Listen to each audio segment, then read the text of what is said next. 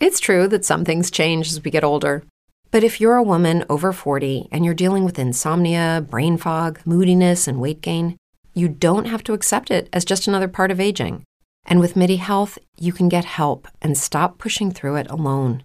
The experts at MIDI understand that all these symptoms can be connected to the hormonal changes that happen around menopause, and MIDI can help you feel more like yourself again. Many healthcare providers aren't trained to treat or even recognize menopause symptoms. MIDI clinicians are menopause experts.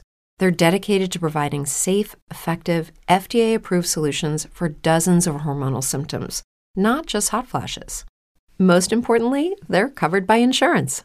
91% of MIDI patients get relief from symptoms within just two months. You deserve to feel great. Book your virtual visit today at joinmidi.com. That's joinmidi.com. Si te gusta escuchar podcast, Audible te va a encantar. Es la plataforma de podcast y audiolibros de Amazon, con miles y miles de contenidos en español para escuchar. Añaden títulos nuevos todas las semanas, tanto clásicos como estrenos esperados, desde Patria, de Fernando Aramburu, hasta Aquitania, de Eva García Son de Urturi, El último premio Planeta, la saga completa de Harry Potter narrada por Leonor Watling, las novelas de Sherlock Holmes leídas por José Coronado. Y también tiene un montón de podcasts exclusivos que no puedes encontrar en ningún otro sitio, de temáticas muy diferentes, deportivos, El móvil de Méndez, que nos cuenta los entresijos del negocio del fútbol, o un podcast de historia de España conducido por Mario Vaquerizo. Solo cuesta 9,99 euros al mes y tienes un mes de prueba gratuita o tres meses si ya eres miembro de Amazon Prime. Y por cierto, además de escucharlo con las aplicaciones en el móvil, está totalmente integrado en Amazon Alexa. Entra ahora mismo en audible.es y date de alta con la prueba gratuita.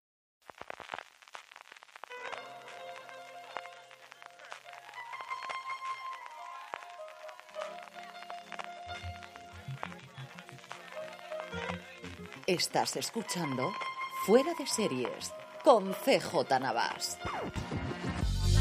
Desde una cabalgata de Reyes en Oriente, California, estás escuchando Fuera de Series con CJ Navas, edición especial tuya, sí, tuya, tuya, oyente querido nuestro, lector de fuera de series.com, y es que hoy hablamos de tus series favoritas. Hemos, hicimos una encuesta durante la semana pasada en la que os pedimos las cinco series que más os había gustado durante el 2020 y ya tenemos los resultados y para comentarlo vuelvo a contar por segundo fin de semana consecutivo cuando estamos grabando, el lunes cuando escucháis, con don Carlos, querido, ¿cómo estamos? Muy bien, muy bien. Feliz año a todo esto, feliz año. Feliz año. A ver si este año por fin nos devuelve algo de lo que el maldito 2020 se llevó por en medio y disfrutamos un poquito de este año. Y también con Jorge Navas, que no se ha cambiado el fondo y sigue Ted Lasso totalmente fundamental para aquellos que nos veis en vídeo en YouTube. Hay que seguir, hay que seguir, porque además viendo los resultados, Telazo está muy arriba, pero podría estar más arriba, más arriba aún, así que eh, aquí repito, feliz año, feliz año a tuyo, y igual, repito, como decía don Carlos, que a veces este 2021 eh, no sé, nos equilibra un poco la balanza y nos hace disfrutar el doble o el triple eh, que un año normal, así pues con, equilibramos un poquito el 2020. Sí, señor. Al menos 2021 ha empezado con Don Carlos vistiéndose de frac para, el, para Los, los, programas, que ya ha sido todo un, este, con tu corbata y vamos, ya faltó solamente la chistera. estaba disfrutando de que menos mal que hemos ganado 1-0 ahí apretado a leche. Madre mía. Vaya añico que me, me está dando también a Leti Bilbao. Estoy aquí ahora, yo creo que es, algo del aseo del susto que me ha entrado los últimos Bueno, vamos para allá. Tenemos, ¿cuántas diríais, porque esta no sé si la teníais, hemos tenido en total 116 series distintas, han recibido al menos un voto de todos los más de 500 respuestas que hemos recibido entre nuestros oyentes. Como curiosidad, eso sí, por mucho que sean 116, la cosa en, el, en la parte de arriba, y aquí dice un poquito de estadística descriptiva, recordando viejos tiempos, sin, sin ánimo de, de, de, ser exhaustivo en ningún caso, pero sí para que sepáis un poquito cómo está repartido el voto. Y es que el top 20 de las series recibe el 68% de las votos, es decir, dos de cada tres, un poquito más de dos de cada tres votos están entre los top 20 que lo vamos, solo vamos a hacer, vamos a repasar las 20 series más votadas, pero es que más aún el top 10, cuando lleguemos a él, está el 51% de los votos, así que prácticamente uno de cada dos votos que nos ha llegado de todos vosotros va para las 10 que están arriba. Así que queréis que no, está bastante, sabiendo que hay 116 16, sí que se nota esa concentración de al menos ha habido 10, 20 series que en general son las que al final es el, consenso de son las que hay. Sí que hay bastantes empates, sobre todo en la parte baja, vamos a ver, conforme empecemos a la partir del, del 20 vamos a ver bastantes empates y luego ya la cosa empieza a separarse un poquito más.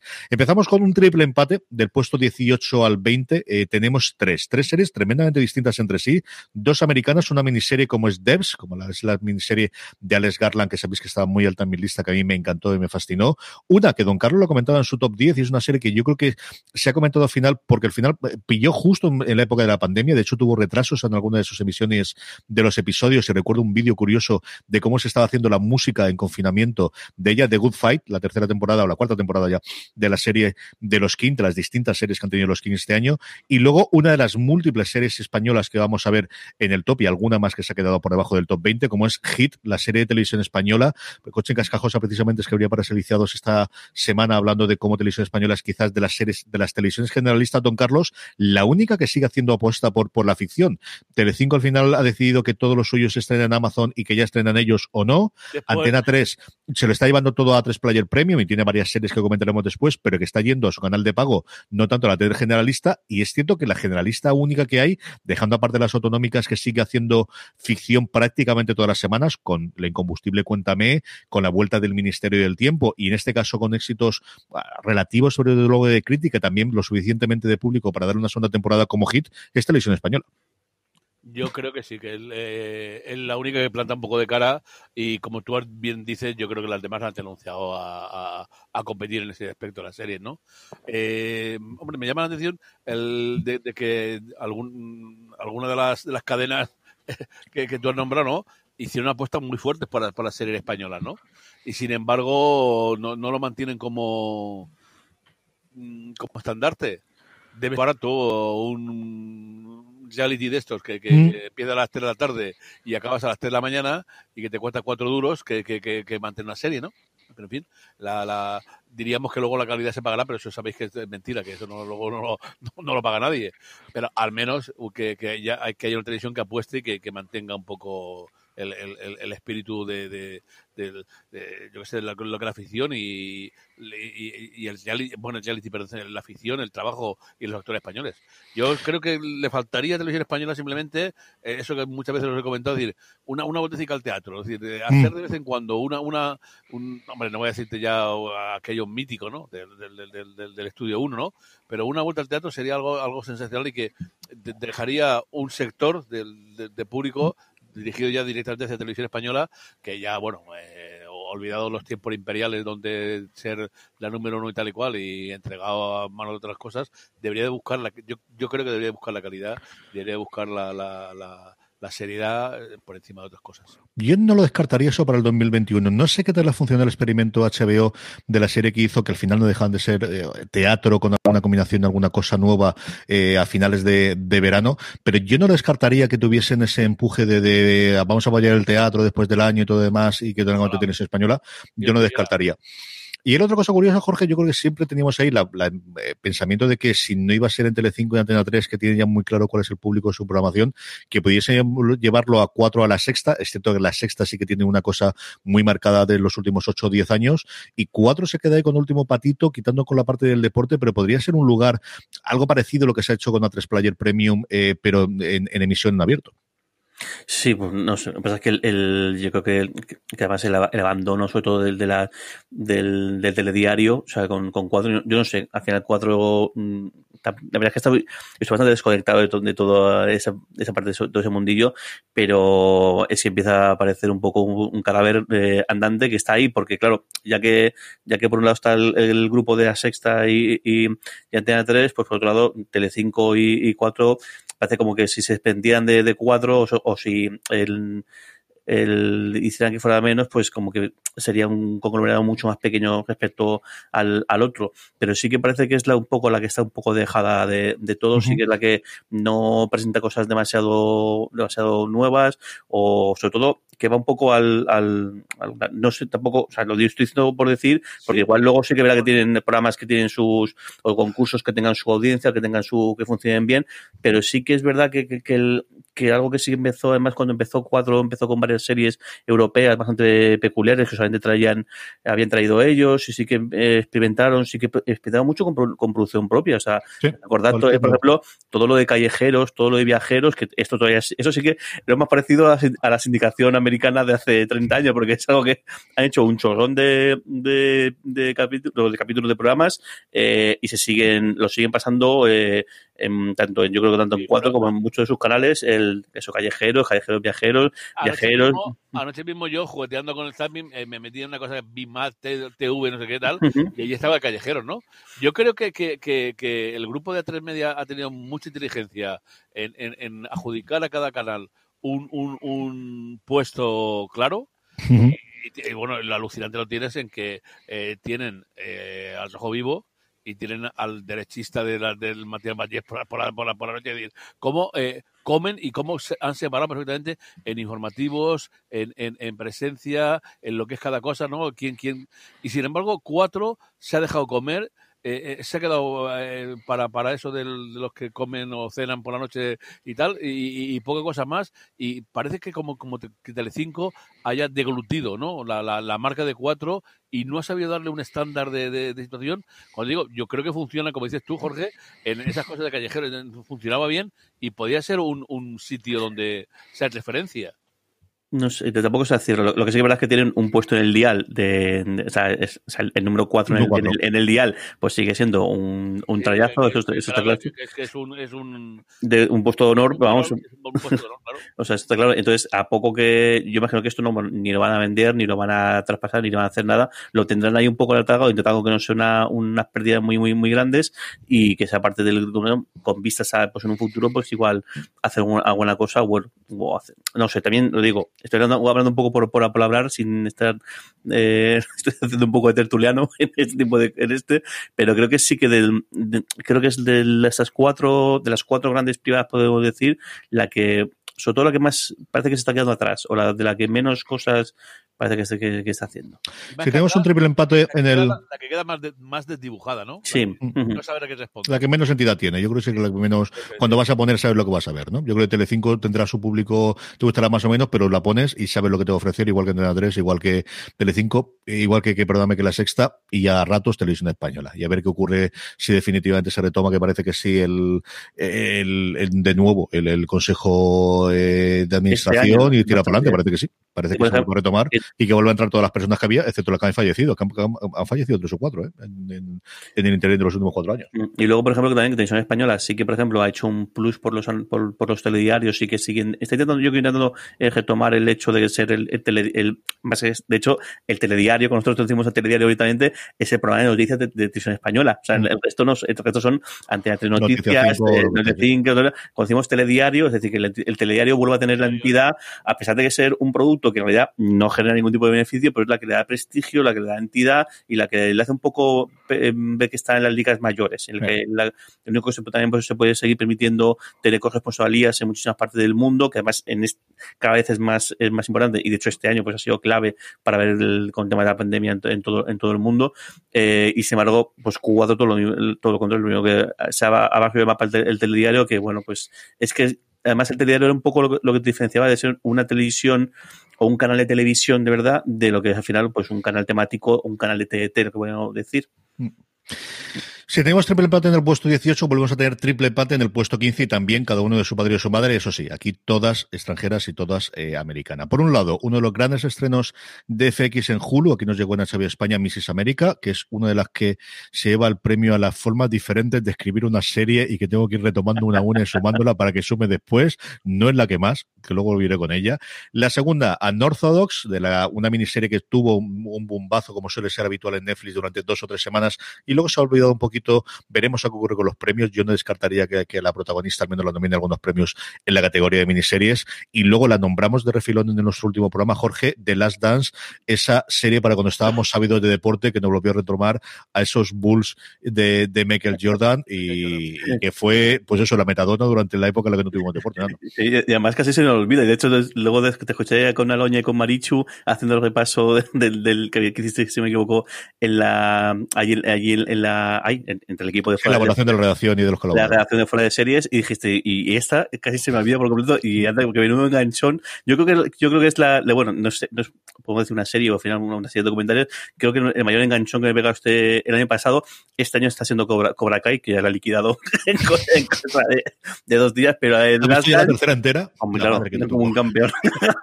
es que son poquitos y son, y son cortitos, pero el, el de Last Dance, que es una cosa que no, que no había escuchado nada, y yo recuerdo verlo en, en Netflix, eh, y además que fue, eso fue abril o mayo, eh, abril o mayo, verlo el primero y y fíjate lo que pasa, que, que, que algo que no hacía cuando después de cenar y ver un episodio y dice, venga, vamos a dormir, no, este diciendo, no, me voy a quedar viendo uno o dos de, de, de esto porque tengo, tengo que acabarlo como, como, como sea, porque está tan bien hecho, está tan bien contado y está muy bien capitulizado. Es curioso porque al final son documentales, pero parece una serie porque te, te cierran muchos en plan cliffhanger o en, en plan, ¿y ahora qué pasará? Y entonces, claro, tienes ahí el efecto de quiero ver el siguiente con, con como sea. Muy bien, muy bien. Y Miss América, eh, Miss América también, eh, una, una maravilla de serie con una historia que no conocía de, de, de, nada y que es muy, muy, muy interesante y bueno, pues unas interpretaciones de 10, de, de sin duda.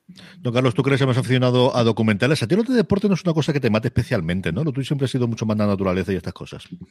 Hombre, es que de deporte tampoco ha habido, así como en naturaleza, tú has visto algunos de reportajes de documentales que son alucinantes, en deportes yo creo que puedes contarlos con los, con los dedos de la mano, ¿no? Lo, lo, lo, lo que son. Yo ahora discreparé contigo, ¿Eh? pero termina. bueno, tú porque te metes en cosas de esas de, de, de, eh, ahí de, de, de, béisbol y cosas etcétera, ¿no?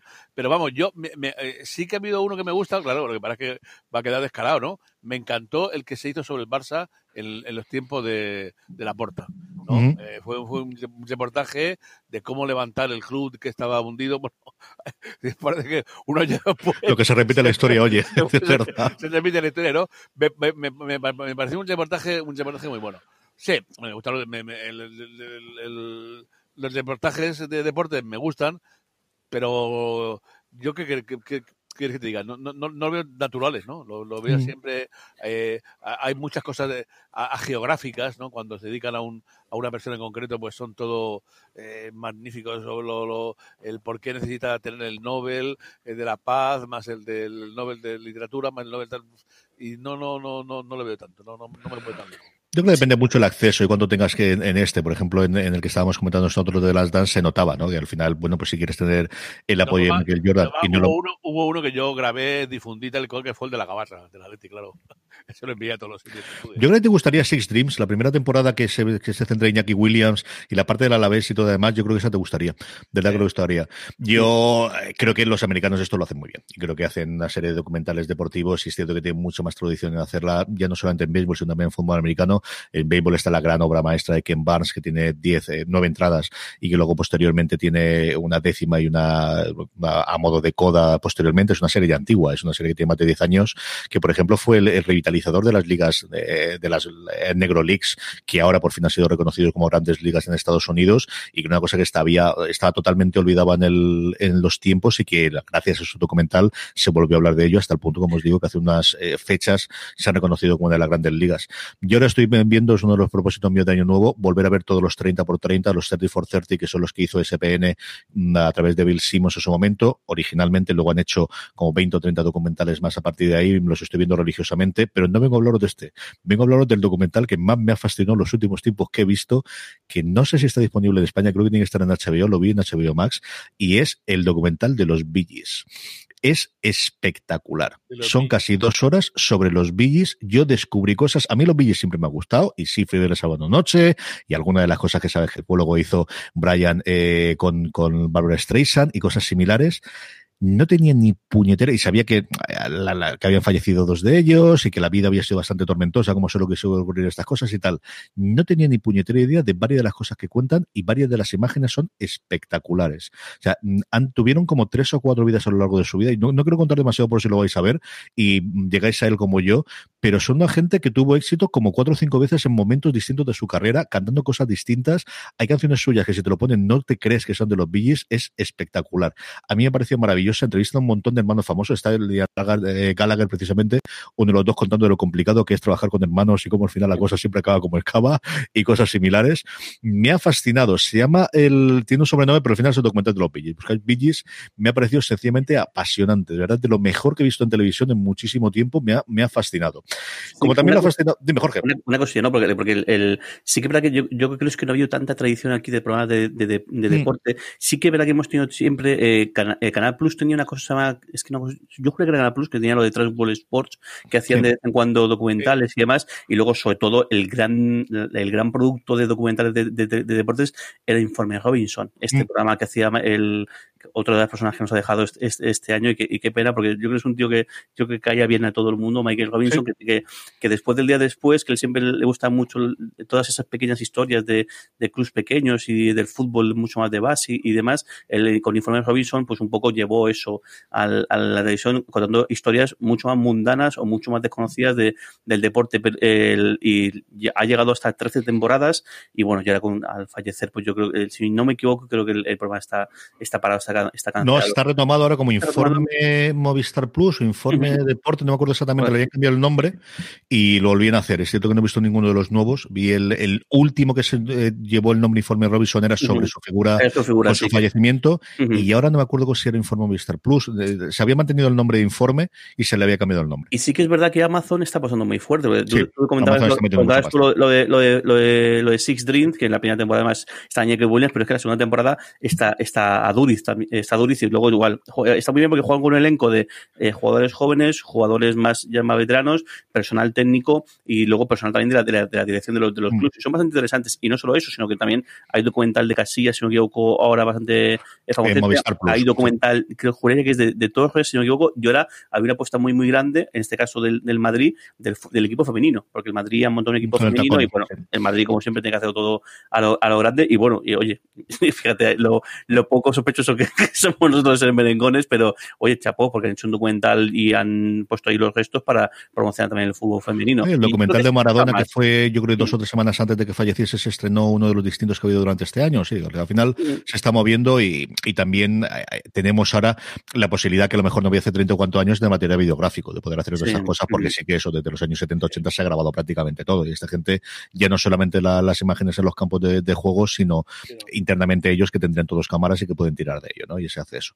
En el decimotercer eh, puesto, nuevamente tenemos un empate, en este caso a dos, de dos series de inicio de terror, pero con tonos totalmente distintos. Una española, como es 30 monedas, y otra, esta también se lleva la palma, de formas distintas, de poner el nombre entre el inglés y el español, me ocurrido varias. Lo que hacemos en las sombras, Jorge, dos series, yo creo que te han gustado mucho durante este año. Sí, sí, lo, lo, lo, lo que hacemos en la, en la, sombra, además, yo creo que es todo un, eh, toda una sorpresa, porque la, la, película en su momento fue un, un, fue un, un pelotazo, eh, una película final indie, en, re, en, realidad, y que fíjate, uno de, su, de, su, de sus creadores, donde ha llegado al final de Taiki yo me digo mal, Taiki Waikika Waititi. Eh, fíjate como el, hasta donde ha despegado y todo lo que, lo que da todavía por, por, por crecer, y su adaptación a, a, a, televisión con cambios, porque el, el, yo creo que es muy gracioso toda la parte del, del vampiro psíquico en lugar del, del vampiro de, de, verdad, y con y consiguen mantener lo mismo que la película, el, el cómo, eh, a pesar de estar también hecho, o sea, el tono, este, el tono cutre o el tono eh, mucho más, no sé,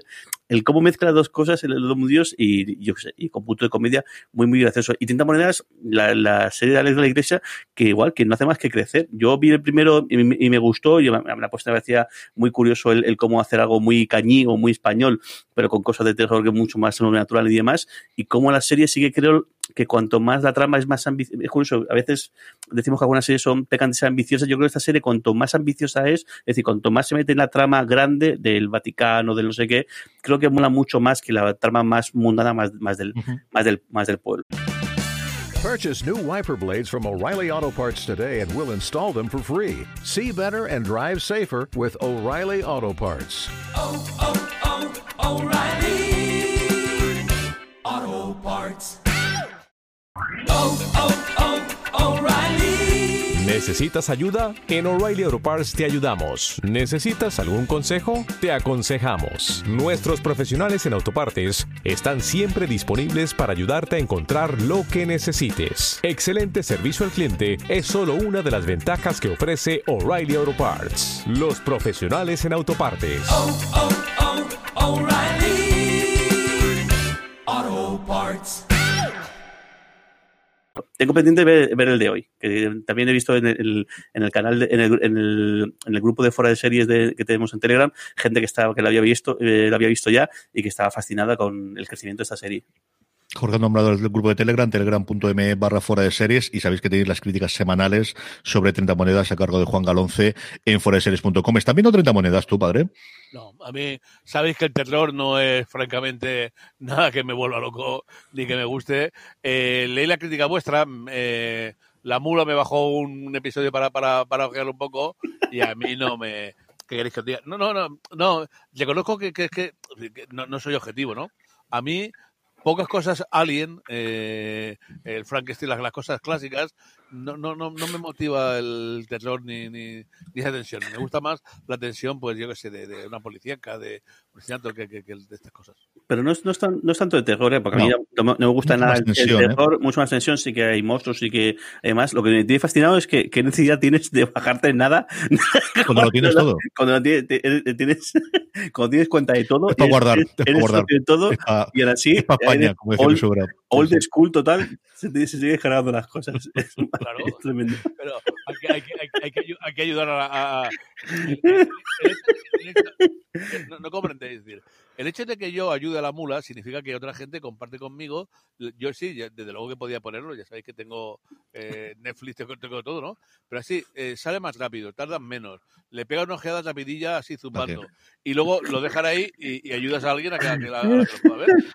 Ay, Dios mío. No, no, no, no veo ningún... Vamos, no veo no, ningún... si no, pero- En el 12, uno de los grandes éxitos de verano, desde luego a nivel de crítica, a ver qué tal ocurre con los premios ahora que tengamos los Globos de Oro y especialmente con los semis. Podría destruirte I May Destroy You su versión original. Este también lo ha recibido de todas las formas distintas y de todos los colores la- la- a la hora de, votar nuestra querida audiencia. I May Destroy You, que fue una de las series a mitad de, de temporada, nos pilló justo en verano, una de las apuestas de HBO de un nuevo nombre propio femenino eh, británico. Hemos tenido varias. Philly Waller-Bridge, posiblemente la, la más conocida de todas ellas. Pero aquí Micaela Coel, a la que habíamos visto en varias series previas, crea la serie, protagoniza la serie y, como os digo, fue desde luego uno de los grandes fenómenos de final de verano y que también creo que puede seguir y continuar. Y una de esas personas que se van a rifar, desde luego, las cadenas americanas por hacer más. A partir de aquí, la parte eh, de, comedia romántica. Tenemos dos seguidas, en el 11 y el 10, de cariño, amor y cosas similares. Guns of London, la nueva serie, como os digo, de amar, mi paz y cosas de estas, ocupa el puesto número 11, Jorge. Esto es una serie como de. No, la- no, no la he visto, pasa que todo lo que he escuchado y todo lo que he leído es decir, qué, qué sobrada, qué, pasa, qué pasó de la sección de acción, qué brutalidad, que, que hay que tener incluso el estómago preparado porque es muy, muy, muy, muy, muy explícita y muy, muy, muy cafre. Y tengo, tengo ganas de verla. Yo creo que voy a esperar a que, a que, a que acabe las temporadas eh, o, o el- tenemos a ti, venga, me voy a pegar el tracón de, de guantazos y de, y de, y de- y de leches para, para verla, pero sí, tengo ganas de verla, tengo ganas de verla. El primer gran proyecto de Gareth Evans fuera de, de Oriente, todo el mundo estaba esperando que se iba a ir a Hollywood, se lo estaban rifando para hacer o alguna película de acción o un remake, y al final no, se fue al Reino Unido, hizo una coproducción entre eh, Sky Atlantic y no recuerdo si era también con HBO exactamente, no, directamente de Sky Atlantic en el Reino Unido, cogió una historia de, de mafiosos y pasado pues por eso, por todo, todo su tamiz de artes marciales que tanto disfrute nos dio en su momento con Redada Asesina 1 y 2 o de Raid en su original 1 y 2. Dime que esta la estás viendo, don Carlos, porque esta es una serie totalmente para ti. Pues apúntatela ya y ponte a ver Guns of London. Esta tengo que reconocer que en un momento dado alguien me puso Guns of New York, como yo sabía que me iba a ocurrir, porque a mí también de vez en cuando me aparece. O sea, también lo aviso yo. No, no, La- además, eh, ha hecho bien porque tal como estáis comentando, me, me Esta es totalmente para ti. Ya te digo yo. inmediatamente. Esta para que la la vayas viendo ya. ¿La has puesto a bajar? O, o la- No, no, la he puesto ahí, la he puesto, la he puesto a verla. No te lo líes. Pues, eh, no sé. No me lo líes, no me lo líes. Eh, eh, Jorge, la 10, háblame he largo y tendido de The Boys. Aquí cinco tics a no ser una cosa que es perfil. ¿Para qué lo voy a comentar? Ay, Dios mío de mi alma. Jorge, la décima, The Boys, cuéntame. ¿qué The esta pues eso, temporada? su, su- su segunda tempo- eh, temporada de esta. No sé cuántas veces he hablado ya de esta serie. en, en- de- de- de- Iba, iba a decir que Jorge ya lo ha comentado el otro día, ya le dio bastante bombo y. Sí, no sé, yo, bueno, creo que, que simplemente ver que, que yo creo que es, es el gran producto de Amazon y de hecho yo mismo he estado dándole eh, co- eh, coba muchísimo tiempo antes de, del- de emisión de esta segunda temporada y siguen dándole un montón de, de bolilla. Estaría guay también ver cifras de cuánto ha aumentado la venta, la venta del cómic después de, de, de- de la emisión de, de esta adaptación te- eh, televisiva. Pues eso, no sé si alguien no ha visto todavía The Voice, todavía no sabe qué hay, pues es un mundo en el cual los superhéroes existen, los superhéroes conviven con, con, la, con la gente y lo que pasa es que los superhéroes pues no son todo, no son precisamente Superman, o no son precisamente eh, gente demasiado eh, volcada a ser benefactores y buenas personas y sino todo el- sobre todo es, lo que cuenta además es que es hay una empresa que es la que lo esté para contar esto, una empresa que es la que, la que los, les lleva un poco el marketing y les lleva un poco las apariciones televisivas y, la, y, y demás, y también incluso los explota a nivel de, de merchandising, tanto merchandising de, de muñequitos como incluso pe- eh, películas, y la, peli- la serie realmente empieza eh, que está intentando que el- el- estos superhéroes formen parte de- del ejército, formen parte al menos de, de, porque dado que- tienen, dado que tienen poderes, formen, formen parte de toda la, eh, la intervención militar policíaca para, para eso, para hacer, hacer frente a los criminales.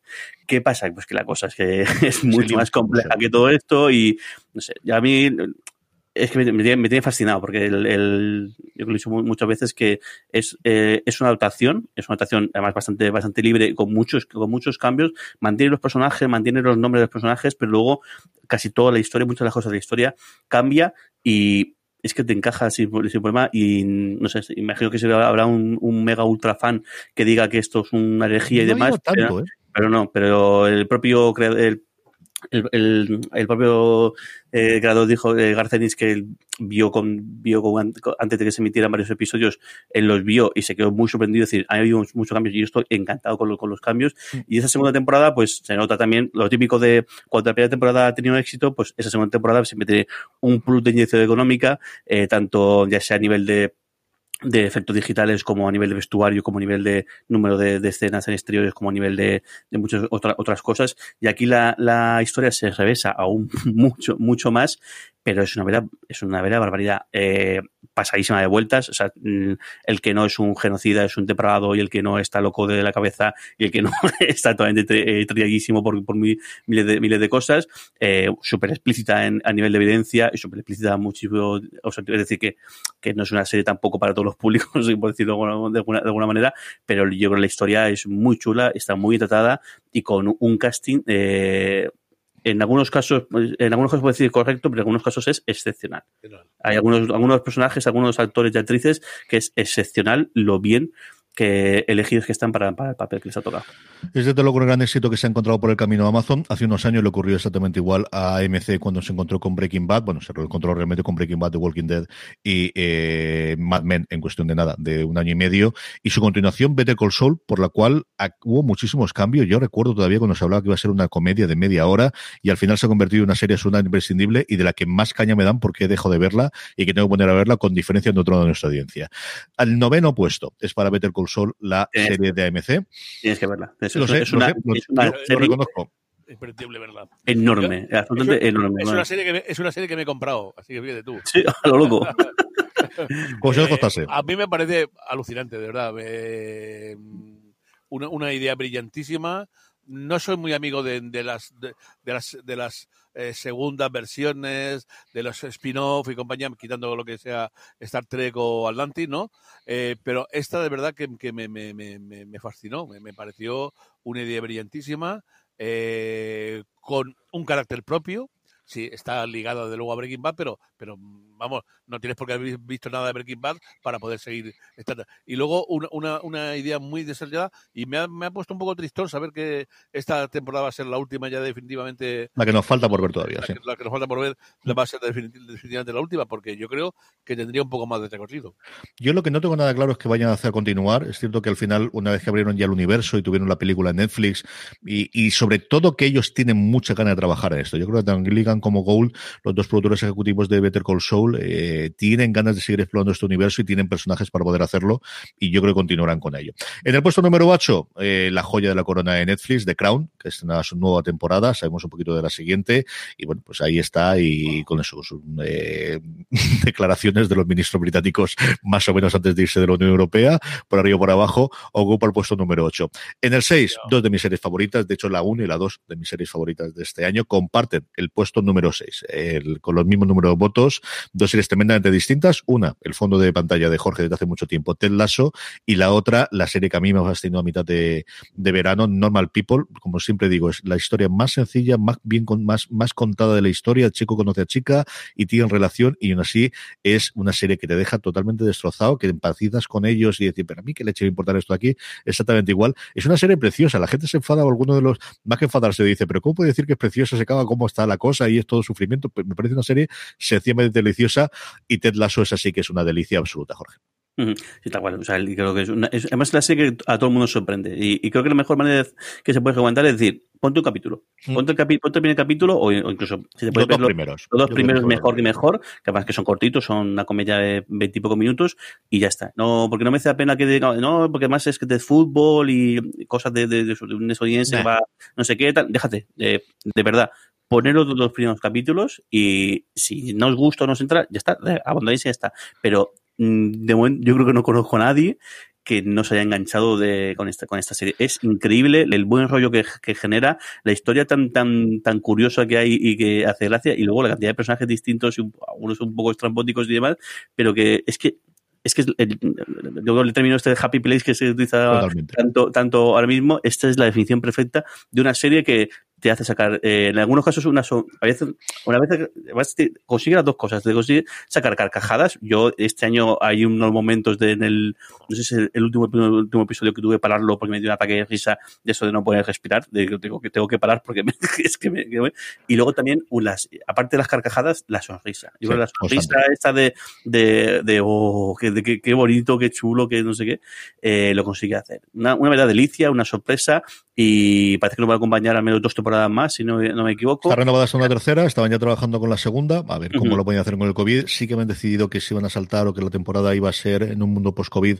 eh, seguramente, y desde luego, pues, si antes hablamos como The Voice fue el para el año pasado la revolución en- dentro de Amazon, esta lo ha sido para Apple TV Sin Plus. duda. Por encima de estrellas rudilantes y por encima de premios en su momento para, para The Morning Show, esta es la serie que desde luego ha colocado y que le ha hecho, al menos en Estados Unidos, y yo creo también aquí en España, en lo, lo que llegamos nosotros a conocer, de que la gente tener interés en y cómo puedo ver esta serie, ¿no? Y cómo ha sido esto de Apple TV Plus.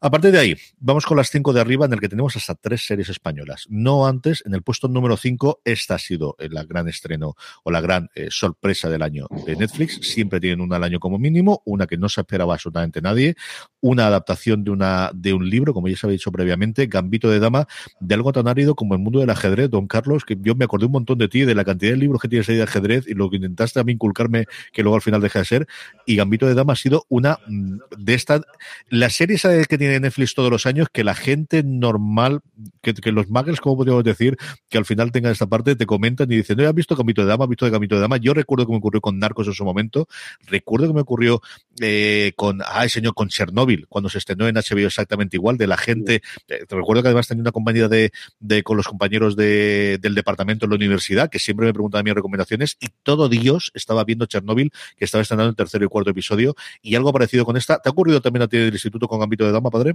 No, no, porque dio la casualidad justo de que, de que era el final de, trimestre y la gente estaba un poquito más, más, liada, ¿no? Llegué, llegué a comentar un poquitín y yo he llegado a ver nada más a un pecico de las que tengo aquí guardadas para ver cuando acabe de, entrar en la, la- la casa y poder verla.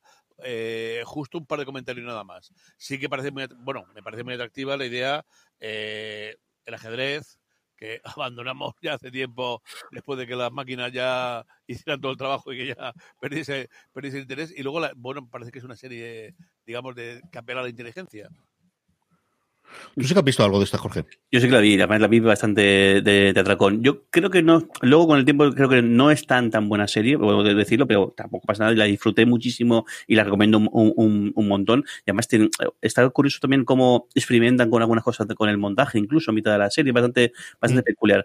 Pero bueno, que es, un- es que es, ha sido un trayazo, creo que no hay ningún tipo de, No. de discusión. La y de hecho, más vista ha- de la historia de Netflix. me he abierto varias pestañas, la voy a aprovechar para que, para que veáis el efecto, y además lo comentamos, creo que fue en, el, en, algún programa, el efecto que había tenido el, la, serie eh, y lo que, lo que, lo que estaba provo- provocando. Lo curioso primero es la, serie la serie en sí, la serie es es el producto de 30 años de trabajo del tipo que quería eh, eh, generarla y pasó por no sé cuántos estudios de televisión, creo que hizo hasta 12 o 13 reesc- reescrituras del guion y al final consiguió un- una casa que, le- que, le- que la cogiera y que le produjera eh, esto y fíjate si, si al final lo ha devuelto con creces y demás. Pero vamos, es que para que os hagáis una idea de lo que, del efecto que, que- que ha tenido, y Alberto, mira, por ejemplo, esto en la CNN dicen que las tres semanas después del, del- de estrenarse la, la- la serie en Estados Unidos, ¿eh? solamente porque es en el caso de CNN, eh, la venta de, de, de tableros de ajedrez creció un 87% en Estados Unidos y la venta de libros de ajedrez un 603%. O sea, que imaginaos lo que, lo que, lo que es. Eh, la venta de cosas eh, artesanales en, en, la tienda- en Etsy, que es esta tienda de, de cosas gente hace artesanal relacionadas con el ajedrez, especialmente pues, piezas y demás, creció un 364% las, las, las ventas. Las búsquedas en Google del tema de ajedrez en Estados Unidos y en Reino Unido eh, en los 10 días siguientes eh, sumieron un, no sé si era un 500, una salvajada. Las búsquedas en eBay crearon, subieron un 273% por, eh, por ciento para, para, comprar libros y comprar eh, demás. Y, y creo que no acuerdo las cifras de, de memoria, pero sí que recuerdo que en cosa de una semana así habían conseguido tantas peticiones de, afilia- de, unirse a la Federación de, de Estadounidense, eh, en el caso de mujeres, como lo normal en todo un año. Y creo que las peticiones estaban siendo, o sea, por 8, por 10, de una manera salva, salvajada. O sea que un efecto, eh, yo creo que como, como he comentado, el cómo el, el el, bueno, las, las cifras de luego en chess.com y demás, creo que ya es una cosa eh, super, el, creo que decían, mira, el día que salió, al poco día de salir la, la, la, la serie, creo que era, pasaron de 6.000 eh, diarias a 30.000 o una, cosa así, y creo que eh, cuando pegó el petardazo de Toya, hasta 100.000 jugadores eh,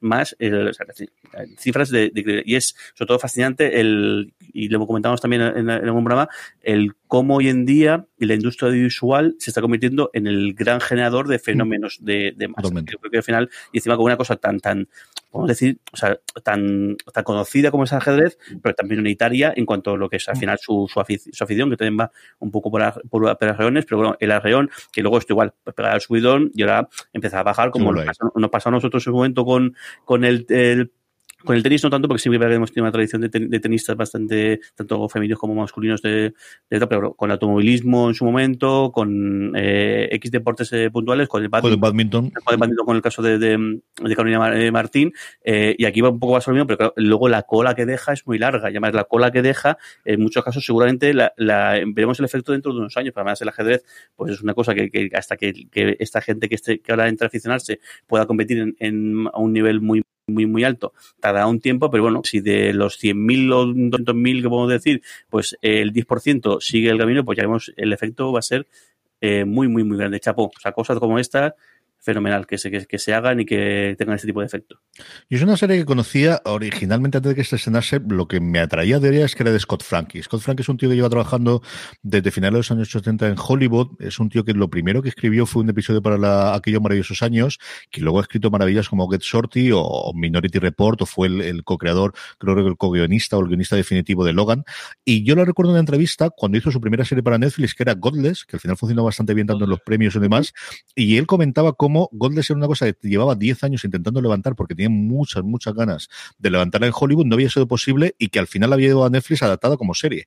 Y que veía clarísimamente en el futuro que ese tenía que ser el camino, que todo lo que él pensaba antes o que venía de ese Hollywood de los años 80-90 en la que toda adaptación literaria que él quería hacer iba a llevarla como película, ahora serie, y realmente dos años después o tres años después realmente se vio con el Gambito de Dama, ¿no? De, tenía este proyecto hacía un montón de tiempo y por fin la puedo convertir, la llevo a Netflix que Godless le funciona bastante bien y la de Auton. Y recuerdo un podcast que tuvo con él la gente de, de The Watch en The Ringer que me gustó muchísimo, de esas entrevistas que las ves en el que te cuenta muchas cosas interiores y que el tío estaba abierto, que quería contar muchas cosas cuando se estrenó Godless, que me gustó, es de esas entrevistas de las cuatro o cinco que yo recuerdo que le hicieron ellos, que me gustó muchísimo y esa es la, la, la pista que tenía yo de Gambito de Dama originalmente y luego fíjate el fenómeno que ha sido. Y sobre todo que, y bueno, el acierto de la, de la actriz. O sea, yo creo que posiblemente sea, sea el papel de su, de, su, de su vida, o igual tener alguno más en, el futuro porque era bastante joven, pero de Anya Taylor Joy en esta serie es eh, magistral. Absolutamente magistral.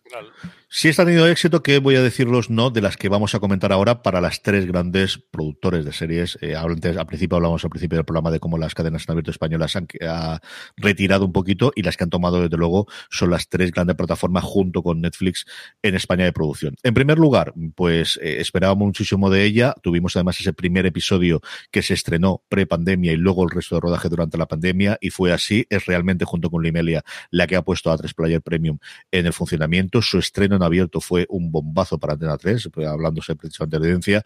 Evidentemente estamos hablando de Veneno, que ocupa el puesto número 4. Hablamos largo y tendido de ella en su momento, Jorge, también, cuando hicimos nuestro top 10, porque estaba en más de uno de los nuestros, y de luego ha sido una de las series de conversación, las tres que vamos a comentar ahora, eh, lo que ocupan el puesto número 4, 3 y 2, de ese otoño mágico, y que yo recordaremos durante bastante tiempo y desde luego durante el próximo año de la serie española. ¿no?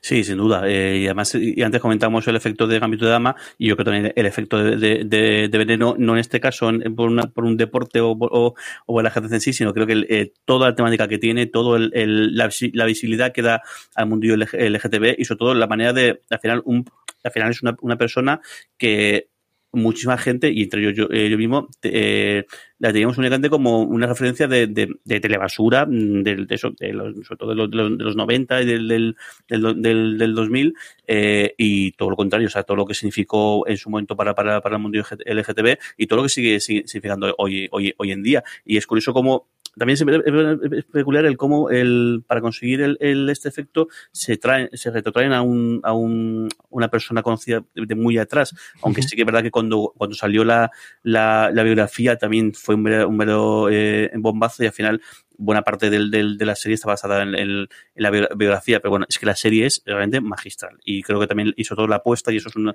un meritazo de lo de los Javis, que yo también lo comentábamos en otro programa, el hecho de haber apostado por actores y actrices eh, eh, eh, trans, el hecho de, de haber apostado por haber sido muy fidedigno y luego la cantidad de guiños, la cantidad de, de menciones, la Cameo. cantidad de, de cameos, creo que la enriquece un montón esta serie que creo que tiene un momento, eh, empieza súper, eh, empieza a lo bestia, creo además en los dos primeros epi- episodios podía ser una película perfectamente que funcionará y, de hecho además que acaba con acabar un poco con un lagrimón y, pues ya incluso un, una especie de producto cerrado. Luego tiene un, un valle un poquito más, no tan arriba, pero bueno, es que da igual, es que aún así está eh, súper bien hecha la factura, se nota muchísimo el cariño que han puesto en contar esta historia Mm. y en querer transmitir todo lo que, lo que transmiten. Y creo que la cola de esta serie, y creo que de hecho ya los premios que le han dado eh, así lo demuestran, y falta por ver, porque él ha pegado el salto, gracias si no me equivoco, a HBO, Max, a ver el resto del mundo qué efecto tiene, pero creo que es una serie que, que la cola y el pozo que va a dejar mm, va a ser, primero, sienta precedentes para cosas parecidas que se quieren hacer en, en un futuro y creo que, que el pozo que va a dejar eh, a nivel social y a nivel de, de, de entender lo que, lo que hay detrás de, toda esta gente que, el, que además, justo además este año que, que hay un debate bastante grande con el tema de la ley trans que está por, por, por venir, eh, va a ser de un calado eh, muy, muy profundo. Y chapo, a mí me, me, me, me- parece que ese, es- ese es el tipo de cosas o ese tipo de productos por el cuales se tiene que hacer la, el, se tiene que hacer televisión directamente. Da tres Player Premium de la que esperábamos muchísimo, que era HBO en España. Hemos tenido varios productos eh, previos, pero evidentemente las dos series que todo el mundo queríamos verlos es 30 monedas, que ocupa el puesto número 13, y Patria, que ocupa el puesto número 3, padre, de esa adaptación del absoluto fenómeno que fue el libro de Aramburu. Sí, eh, bueno, cabía esperarlo. Yo, yo ojeé un poco el libro, no, no, no llegué a acabarlo por, por cuestiones de, de, de trabajo, de historia y, y lo, lo, lo fui un poco así saltando en plan Carlos, eh, don, don Carlos, ¿no? Viendo cosas del tema, pero vamos, mientras lo leía veía clarísimo que había una, una serie ahí. Además, yo, yo creía que sería una serie de, de apostamos una serie de calidad, una, una serie española, pensaba yo, que, que podía ser. No confiaba en que eso se pudiese ser antes de 20, antes de 20 años, pues por, por la temática, por lo que todo lo que lleva enganchado y lo estamos viendo ahora. Pero bueno, es decir que, en fin, eh, me alegro, entre comillas, de haberme equivocado. Es la, la serie tiene una factura impecable, los actores son impresionantes y yo creo que no deja indiferente a nadie. Y sobre todo es algo que te hace pensar y que te hace reflexionar y que hace que mm, podamos eh, hablar sobre nuestra mm, historia cercana eh, sin necesidad de discutir a los 100 años ni a esas cosas de decir eh, dentro de 40 años cuando se abran la- las cosas, se, se- se- o cuando se abran los archivos del, del Pentágono se podrá hablar, ¿no? Eh, una factura impecable. Yo creo que, mm, quizás eh, el final bajó un poquitín desde mi punto de vista, ¿no? El, el- el nivel de, de, de- de periodismo audaz o de, de, se dejaba no, no, no, no, me- acabó de convencer, no, no, no me acabó. Creo que, ser que, que quizás un poco hubo prisa en, en, en finalizar la, la serie. Eh, era claro, desde luego, claro que era un buen momento para acabarlo. No había, na- no, no había nada y toda la gente en casa. Un poquito más de reflexión habría venido bien, pero vamos, de todas formas, de luego, muy merecido ese puesto. A mí me gusta más Antidisturbios, me gusta más eh, en las otras, pero es una gran serie. Pues con ello vamos, don Carlos, porque el 2 es precisamente para la, una de las grandes apuestas que habíamos en Movistar Plus y la que al final, junto con Patria y Veneno, nos dio ese otoño, ese mes de octubre y noviembre, eh, la serie de Sorogoyen eh, Antidisturbios, que ocupa el puesto número 2. A ti te gustó mucho, ¿no? Sí, a mí sí, a mí me, me ha gustado mucho. Eh, la verdad es que me ha parecido una, una, una serie sensacional. Todo lo que puedes pedir tú de acción, todo lo que puedes pedir, ah, eh, eh, incluso contención en los, actores, ¿no? Y desde luego yo creo que, novedad eh, no tiene nada que envidiar la serie de, de- de acción americanas. Y luego, eh, eh, jugando un poquito con la polémica, esas tonterías de aquí, pues también le han, dado, han sabido jugar y darle la publicidad necesaria para que pareciera un poco más, ¿no? Yo, yo creo que ha sido un poco todo un juego de que, quizás de, de la, de la productora, ¿no? Que bien, bienvenido. O sea, para eso tienen gente que se dedica a hacer las cosas. Eh, mm, necesitamos un producto, sí. Es decir, eh, estamos hartos de ver cosas de, de- de series americanas de, de, de- de policía, de detective y tal, y aquí que había. Eh, no nos íbamos a quedarnos con Ilimanol y sus policías. Con Brigada Central. Es que teníamos Brigada Central. ¿no? Eh, Es que es el a- referente más claro que tiene Antidisturbios, ¿eh? a- claro, No, la unidad, quizá. Pasa que Sí, más recientemente, la, ¿no? Pero la- la- unidad que pasa es que quedó corto y la unidad además se- a mí no he terminado de. el rollo de la unidad ese, el rollo ese de la unidad de ese sentimental y tal pf, eh, no le, le estaba como un Cristo de dos pistolas no, no, no, eh, podría ser interesante de cara a estrenarlo en, en, en Telecinco en Antena 3 pero no no no, no eh, para, para hacer una miniserie yo esto lo han invitado ellos aquí y mm, aunque me acuerdo que Jorge, yo le dije a Jorge, no sé esto cómo estará, me dijo Jorge, papá, no lo dudes, mírala y mírala. Joder, pues desde luego que me pareció una serie magnífica. Y en el puesto número uno, yo creo que para sorpresa absolutamente nadie, pues la gran salvadora de Disney Plus, 80 millones de suscriptores te Plan, ganando con unos cuantos votos de diferencia con respecto al anterior. Jorge, tú que has hablado largo y tendido de ella durante toda la temporada, el puesto número uno es para The Mandalorian. Yo creo que, eh, a ver, me pasa un poco como he dicho antes con Camito de Dama. Yo no creo que quizás sea, que no sea la mejor serie del año, pero sí que sin duda es de las series que la que mejor me lo he pasado este, este, este año. Y sí que es verdad que es la serie que llega los viernes y junto con esta de Discovery estaba como loco por, por, por poner a ver el siguiente cap- capítulo. Y bueno, pues es que ahí, ahí está, es que el, el- sea, ha cargado sobre sus hombros. Había un tuit por ahí, por ahí jugando de decir, pero Pascal ingresa el hospital porque carga, eh, lo de cargar sobre sus hombros todo el universo Star Wars pues es bastante pesado y es, es así. Creo que al final el, el- o sea, el- pues la pandemia ha hecho estragos en, en Disney Plus, que pues que bueno, que ha habido que aguant- que es verdad que se que, des- que que desembarcó con un catálogo antiguo enorme, pero claro, un catálogo antiguo, antiguo enorme que, pues que también tiene su limitación y también tiene, tiene su, tiene- bueno, tiene, su, tiene sus límites. Y la final de Mandalorian, esa, esa primera temporada que fue el primero que salió, pues pegó el pelotazo y esa segunda temporada creo que han mantenido, además, yo que además, es- si ya en la primera temporada han hecho lo que, hicieron lo que les dio la gana, eh, básicamente, aquí es que le dijeron, mira, eh, os incentivamos o, por favor haced lo que os dé la gana del todo porque está claro que, que, el, que, bueno, que esta gente está haciendo las, eh, creo que el, la pasión que pone Filoni y Favreau en el universo Star Wars es algo inaudito. Y además viniendo de venimos que venimos de pues algunos dicen de tres películas, yo digo, yo diría algunos, algunas más, en las cuales los fans de Star Wars, pues están empezando, no se puede divorciar, porque yo creo que el fan de Star Wars no se puede divorciar de Star Wars nunca en, su vida, pero sí que eh, bastante defraudado con lo que haber, a, se podía haber, haber, haber hecho eh, y creo que esto ha conseguido reconciliar a todos los fans de Star Wars, incluso algún Trekkie, yo también lo he dicho varias veces, algún Trekkie ultra convencido como, como yo, estoy totalmente entregado a lo que haga. Ya a mí Favreau es un tío que me fascina y me da igual que, que haga eh, puede hacer Iron Man, puede hacer el chef, lo que sea, que a mí me, me encanta el, ese, tipo. Eh, y creo que aquí lo de Mandalorian es algo que es para decir, eh, es para decir, mira, a partir de ahora, aquí en Disney tenemos varias cosas, una cosa se llama Marvel, otra cosa se llama Star Wars, otra cosa muy bien. Lo que pone Star Wars, esto es todo para ti.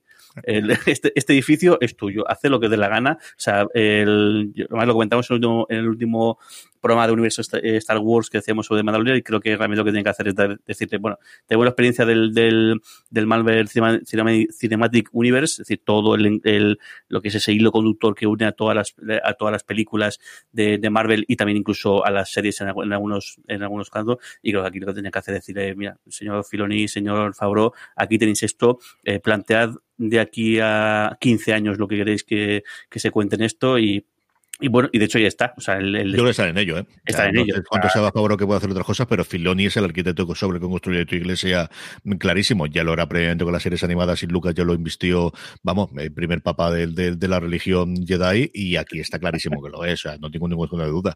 Y sobre lo que decía Pascal, es que ya no es que haya sobre, ya, ya no es que sobre sus hombros se ha descargado todo el universo de la Guerra de Galaxias, es que ha descargado toda Marvel, eh, perdóname, todo Disney. Es que realmente es la serie que les ha colocado encima, eso más los documentales, y yo vimos en precisamente en, los días antes de Nochebuena y, y, la noche de Nochevieja vimos ese documental de la segunda temporada y es que se transmite esa parte que decías tú, que sí, que está seleccionado, hombre, no ha fastidiado, ya que podemos, ponemos las partes esta, no es la parte que peleamos, pero es que ves que son los críos que jugaban con los bichitos y que cuando tenían 15 o, que es una cosa muy americana que yo creo que no llegó tanto, de los chavales de con 10, 12 años tuvieron los, los, los muñequitos para poder jugar con ellos y ahora están jugando con 200 millones por episodio, con 100 millones por episodio, y los muñequitos son de imagen real, pero en es la... que les ves que están jugando con los muñecos.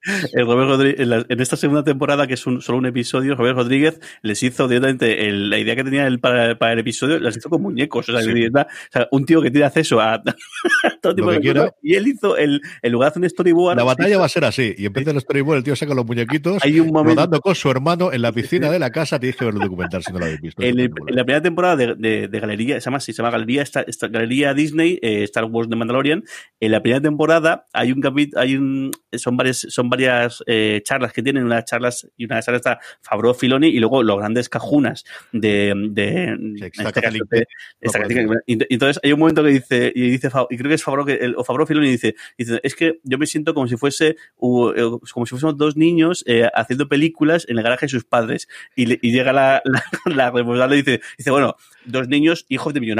Porque y dice, sí, sí, eso, eso, es verdad, esto es verdad. Eso es verdad.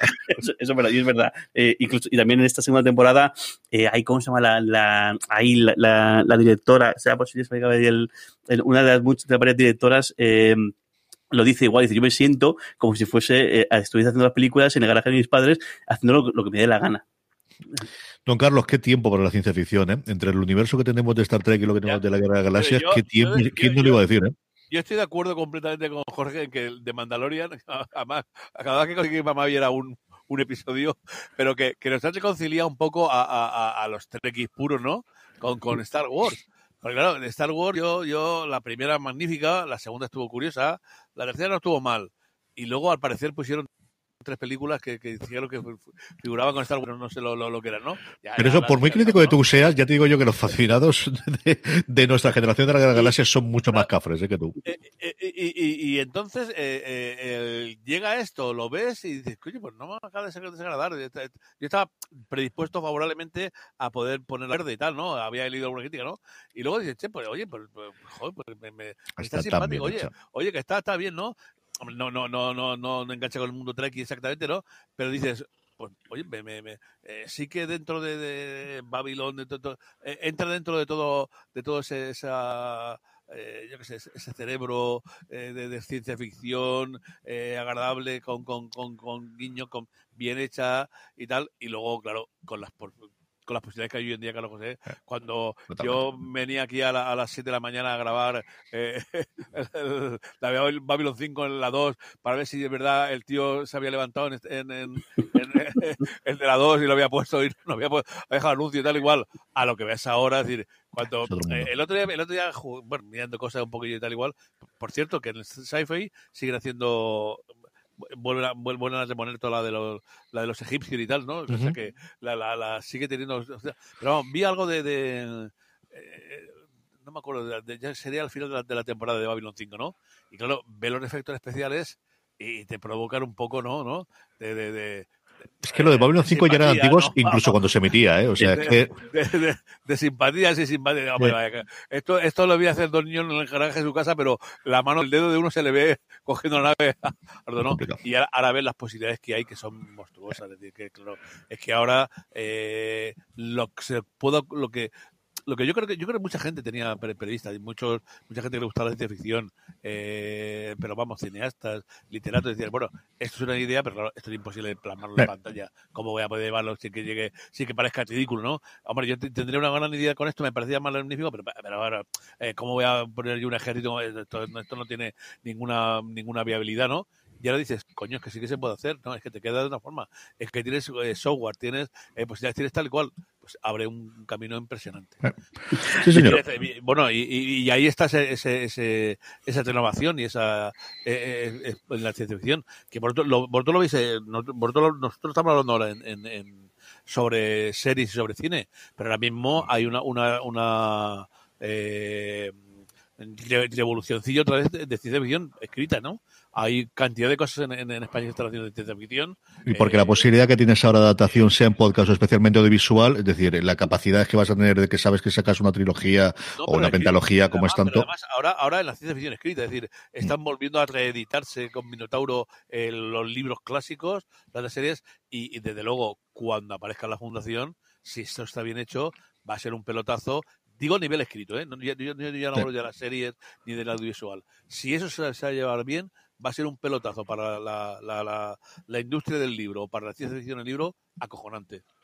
Pues este era vuestro top 20, las 20 series que más habéis votado, que más os han gustado durante el año pasado, pero aprovechamos también en esa encuesta, igual que hacemos todos los meses en Power Rankings, para que nos pusieseis algunas preguntas. Y Jorge tiene por ahí alguna para que podamos responder. Ya nos hemos ido a la hora, así que nos iremos a la hora y media, igual que el mes pasado. Así que esta es la cosa que tiene. Jorge, cuéntanos qué nos dicen nuestros queridos lectores y oyentes. Antes de nada, que se me había ido el nombre y lo buscaba en Google. El Bryce Dallas Howard. Howard. Lo tenía yo en la Se me cabeza, había- lo Se tenía me yo en la había- se me había ido por, por completo. Se lo pasa de miedo. Esa es la que dirige el episodio del barco en, este, en esta temporada y se lo pasa de miedo. Eh, varias preguntas que, a ver, voy leyendo. Eh, una, dice, he cogido esta- estas cinco porque han sido las Sí, primeras ese es el bloque que tenemos de gente que nos ha puesto sus preguntas, pero había muchas más. Dice que me ha saltado la memoria, pero en este año tan, tan largo, yo creo que he visto un montón que podrían estar. Feliz año a todo el equipo y a los oyentes. Eh, otra dice, igual, estas cinco son mi, son mi serie favorita, son mi serie favorita, con muchísima diferencia del resto, las estrenadas de 2020. Aunque me considero, no me considero seriéfilo, ya que no las veo todas, ni siquiera muchas, y además dejo muchas en el primero y en el segundo capítulo. Bueno, mientras no tres temporadas enteras como Don Carlos, todo va en orden. Si no me convencen, que la vida es muy corta, y hay muchas que, es verdad, bueno, es que yo creo que es un efecto que lo hemos conocido siempre y, produciendo. y vez Ver uno, va más. y. O sea, que es, inevi- es inevitable, ya es ya llega un Bueno, está por ver, a ver, el- porque claro, al final el, el efecto de la pandemia lo vamos a vivir realmente ahora en 2021, porque al final lo que se, lo que se, ha, public- lo que se ha emitido en 2020, imagino que en su gran mayoría se, se debió rodar el año anterior. Y a ver si este año no sé si el, el nivel de producción sea tanto o tan grande. Vamos a ver. A ver, a ver cómo, cómo va. Va a ir por barrios y después de cómo se graba, como os dijimos la semana pasada, se había cerrado otra vez Los Ángeles para rodajes, Vancouver yo creo que sigue abierto y evidentemente en función de la vacuna y de, y de cómo de rápido puede hacer aquello. Vamos a ver. Luego gente quejándose, igual dice, cinco son muy pocas, se queda mucha fuera, el colapso, Patreon, de disturbios, The Voice, de, de las Lands y demás. Mira, una que se ha, quedado fuera y me ha sorprendido es la línea invisible, que Ujú. también hablando de Patria, era pues quizás la, la, la low cost, o decimos la, la, la segunda, que yo creo que también empezó bastante bien y luego sí que, que flojeó, pero sí que... A mí me gustó mucho. Quitando la escena final, me horrorizo en los últimos tres minutos que creo que le pegan. Ujú. Don Carlos decía antes lo del Cristo de dos pistolas y esa es exactamente la imagen que tuve yo de los últimos tres minutos. Y El Colapso fue una serie, la serie de filming que ahora está disponible dentro, la estrenó originalmente filming, ahora está disponible en, en, en AMC, que tuvo también su momento de gloria, al menos en la burbuja serie fila que tenemos nosotros, en la que durante una semana o dos semanas todo Dios está hablando del colapso. Más cosas, Jorge. Y este, bueno, alguien que ha hecho, ha hecho trampas como suele hacer Don Carlos con sus tops, y dice, hola bobetones, y dice, sé que el ala oeste de la Casa Blanca no es de este año, pero yo no la había visto y para mí es la mejor serie del 2020 porque he aprovechado este 2020 para verlo. Y dice, dice, vamos, que además lo dice, dice, Magnífico, magnífico. Yo, yo lo aplaudo, sí, señor. Claro que sí. Va a ver, ¿tú qué pides? Las mejores series que tú has visto en el 2020. Pues yo he visto la la oeste, sí, señor. y digo No he dicho nada, vamos, por eso lo he puesto. Y el voto lo he contado. Sí, señor. Eh, mi voto para, para, para ese, para, para ese, de hecho, cier- cierra el mensaje diciendo, vamos, que me he hecho un Don Carlos. un porque- abrazo. Luego tu comentario decía, mi top 10 sigue siendo con, sigue, aparte de esas cinco, pues con Misterio del Tiempo, The Crown, The Good Fight, La Unidad y Patria, feliz año 2021. Y luego, yo creo que es- ese, descubrimiento, y, Amazon está haciendo ahí el trabajo del señor, recuperando muchísimas de esas series, es que ahora ya son clásicas, que nosotros vimos en su momento en la emisión de aquellas formas como se podían ver entonces las cosas, pero el poder poner el ala oeste, y evidentemente después con el confinamiento, vamos, más de una y de dos en la redacción, y aquí en mi casa Lorena se la volvió a ver entera, Marichu que se la ha vuelto a ver entera, o sea que hemos tenido un montón de gente aprovechando que, que estaba en streaming, y mira que la tenemos en DVD, pero es que la pereza, primero, ¿de dónde sacamos el DVD? Es que ya no tengo cacharros que tenga el DVD, me tengo que coger un cacharro externo y cosas similares, eh, es que es complicado, es complicado.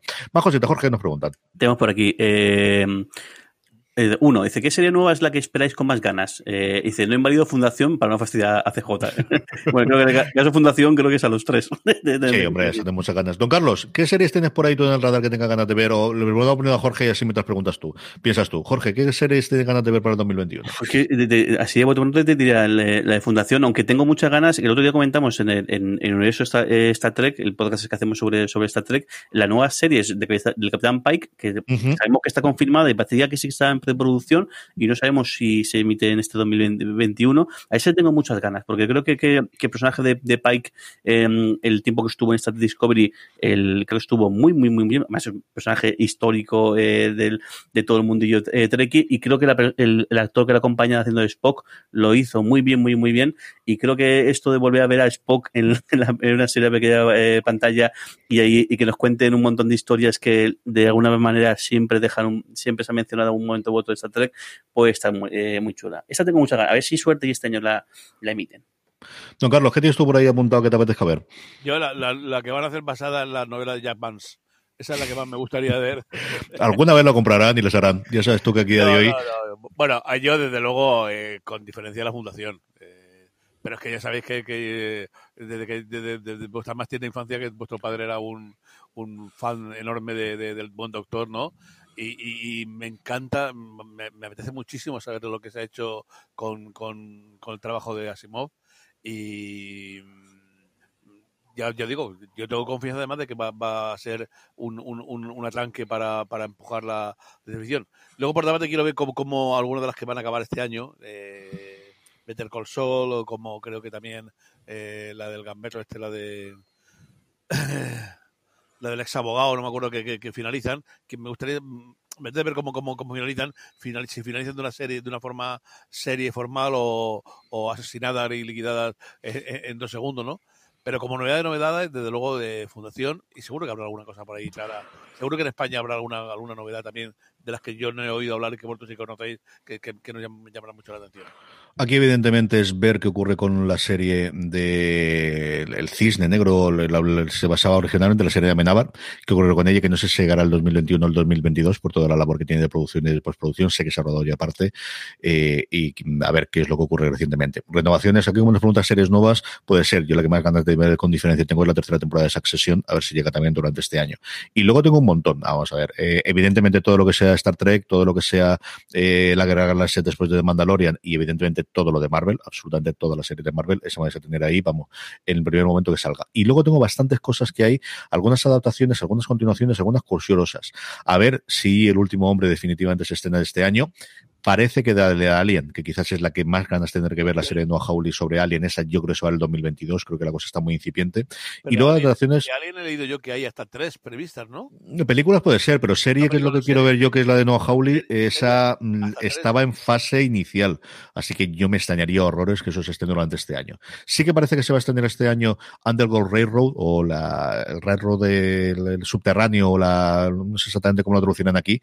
Esta es una novela que tuvo bastante, eh, de hecho se llevó el Pulitzer en el 2017, fue la época justo de Lovecraft Country y mezcla la parte real que ocurrió con este eh, ferrocarril subterráneo que se contó un poquito en una serie de WGN que, que tuvo muy mala suerte en su momento, que era eh, la trama, o mejor dicho que la trama, el, el convenio que había o la, agrupación de gente para llevar esclavos del sur hacia el norte y entonces se simulaba que era ese ferrocarril subterráneo porque los iban alojando en casas y le iban haciendo toda la marcha hacia el norte de los estados o incluso hasta Canadá y la novela de, de Colson Whitehead lo que hace es dar un giro fantástico y es que eh, realmente el ferrocarril existía.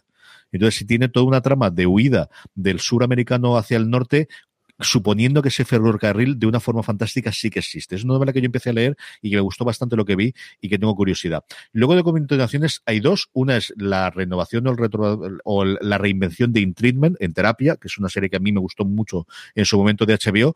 Y luego Dexter, sí, me han vuelto a meter dentro. Es que vuelve otra vez el creador de las primeras temporadas. Las dos últimas se largó el showrunner, vuelve otra vez, es el responsable de hasta la temporada de Trinity, luego cambió de showrunner y todos sabemos cómo cambió Dexter.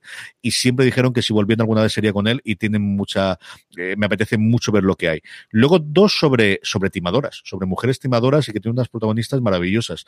Una de ellas, ya hemos visto el documental sobre Elizabeth Holmes, la fundadora de Teranos, la va a interpretar eh, Kate McKinnon. Yo tengo mucha curiosidad por verla. El documental está disponible en HBO, si no lo habéis visto, es maravilloso. Y luego la primera gran serie de Sonda Rhimes, que sí, que ha estrenado Bridgerton, pero al final no deja de ser una adaptación de las novelas, todo pasado por su tamiz, pero la primera gran, gran, gran serie que lleva a hacer es una que se llama Inventing Anna, ha escrito los seis primeros episodios al menos, creo que dirige alguno también, es sobre una timadora alemana que se hace pasar por alguien de la realeza y tima a toda la alta sociedad eh, neoyorquina, que por muy alta sociedad que sea, al final se timan. La provincia Julia Garner, que es, la vimos en su momento en The Americans, la hemos visto recientemente en Ozarks, ganó el Emmy por Ozarks hace un par de años, tiene una serie, una película maravillosa el año pasado que posiblemente le esté en la carrera de los Oscar de cara a este año en el que hace de asistente de un personaje muy a lo Weinstein, me parece una de las mejores actrices, por no decir la mejor que hay a día de hoy jóvenes y- o de cualquier edad eh, funcionar y como os digo es la gran obra que va a tener Oprah, eh, Oprah digo yo, eh, Shonda Rhimes en su multimillonario acuerdo en Netflix. Esas son algunas de las que mirando por el estilo y que sé que se van a estrenar sí o sí en el 2021 porque hay un montón que no sabemos cómo están en fase de, de rodaje, me puede interesar. Jorge, ¿alguna cosita más por aquí tengamos? Mm, Dos, estos dos son, son para ti. Una, eh, ¿qué sorpresas o novedades no, eh, nos podéis contar de que tenéis preparadas para los podcasts en este 2021? Ujú. Eh, ¿Qué más? feliz, y pone feliz año de redacción y demás. Eh, gracias por hacernos eh, tanta compañía con vuestros contenidos. Y luego la misma una pregunta también a la par, y así yo puedo contestar a todos a la vez. Y pregunta, ¿habrá podcast de universo Marvel al igual que para Star, que para Star Trek y para Star Wars? Gracias y enhorabuena por el trabajo realizado por todas las personas que habéis formado parte de, Fuera de Serie durante todo el año 2020.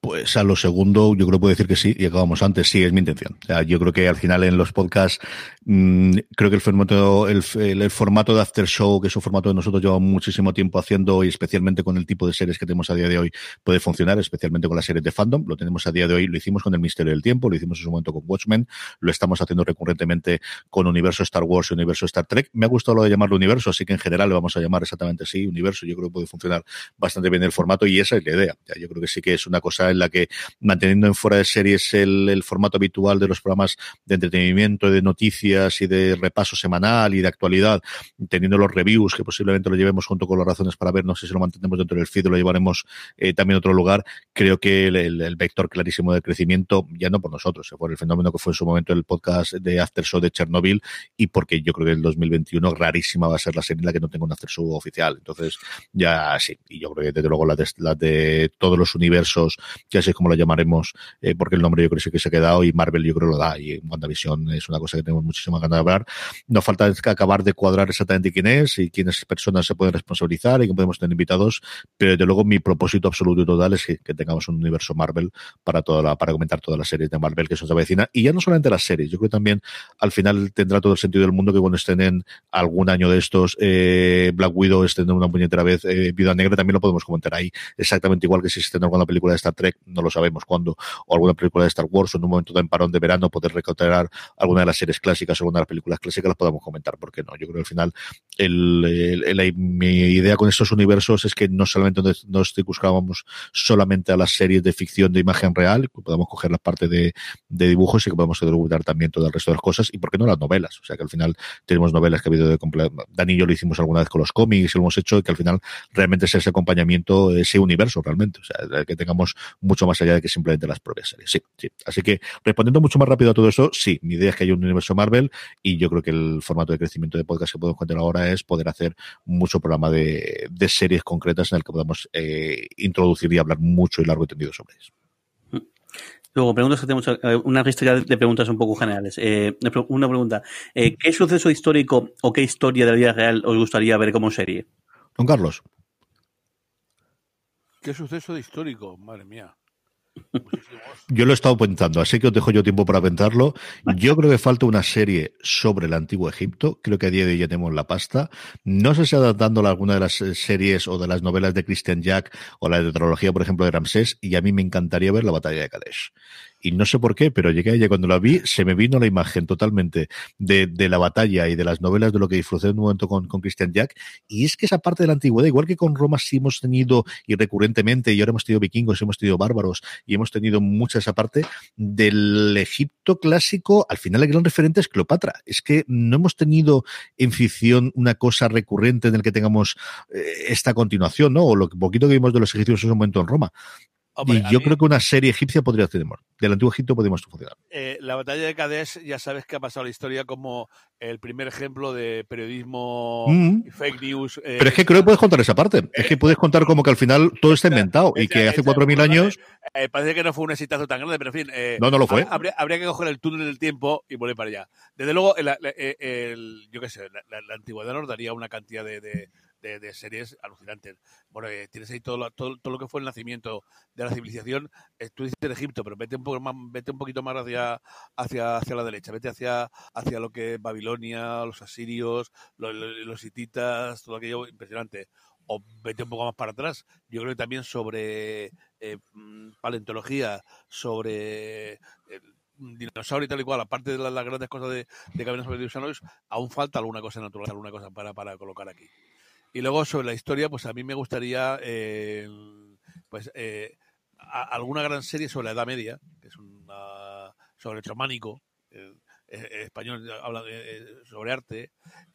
Me gustaría alguna serie sobre el no sobre los descubrimientos, sino sobre qué impulsó a, a una gente que estaba en Extremadura o que estaba en España a cruzar en, en- en un cascarón de nuez un Atlántico para ir para ir la, vista, la, visita que hicimos a América, ¿no? Nosotros los portugueses y alguna gente, decir, qué impulsaba a, esta gente a lanzarse a una cosa que imagínate tú una aquellos, no sé, bueno, cuando eh, yo cuando vi la, la, reproducción de la carabela en Huelva hace tiempo, te quedas acojonado diciendo "Co- cómo hubo gente que tenía las pelotas de, subirse aquí y, y, y, y- atravesar durante tanto tiempo.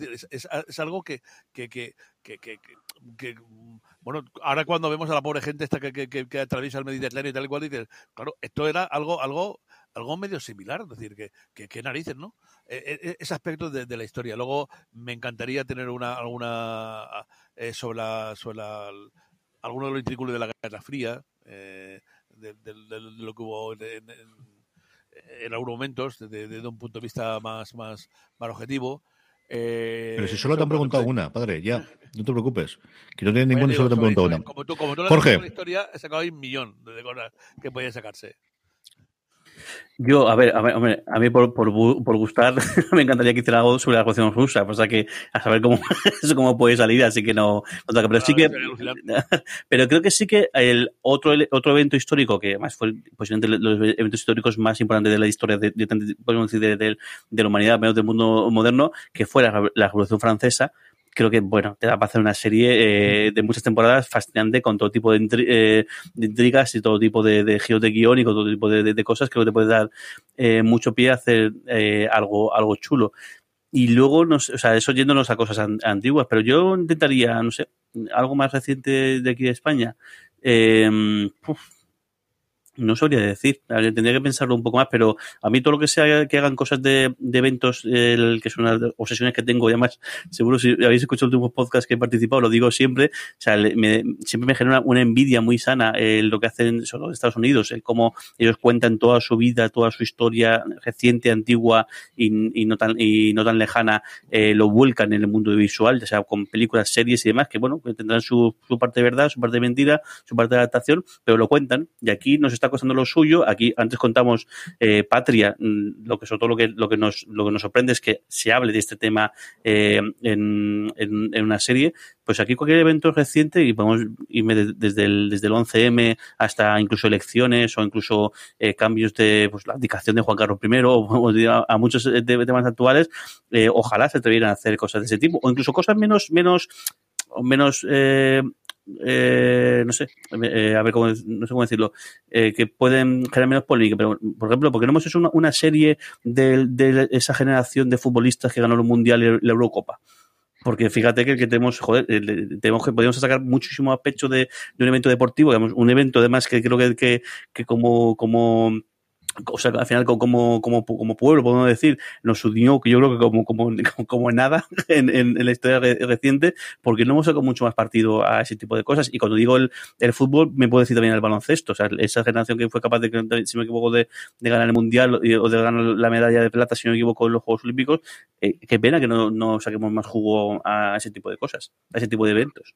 Yo tengo parte de eso y siempre los comento, y lo he acordado yo ahora, dos, dos figuras de dos tíos que fueron muy poderosos en, en la España de los 70 y los 80 y que eh, luego acabaron, no solo hablar, de ellos.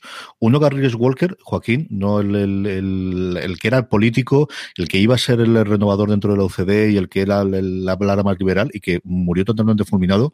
Y luego en la época de los grandes bancos, que además yo creo que es una, una época chula para verla, cuando el Santander era el banco pequeñito y que luego se lo fue comiendo pocos todos, la figura de Pedro de Toledo, que era el tío que más mmm, tenía hacer, es el primero que empezó a ver las fusiones, es el primero que empezó a hacer cosas y se murió en un avión.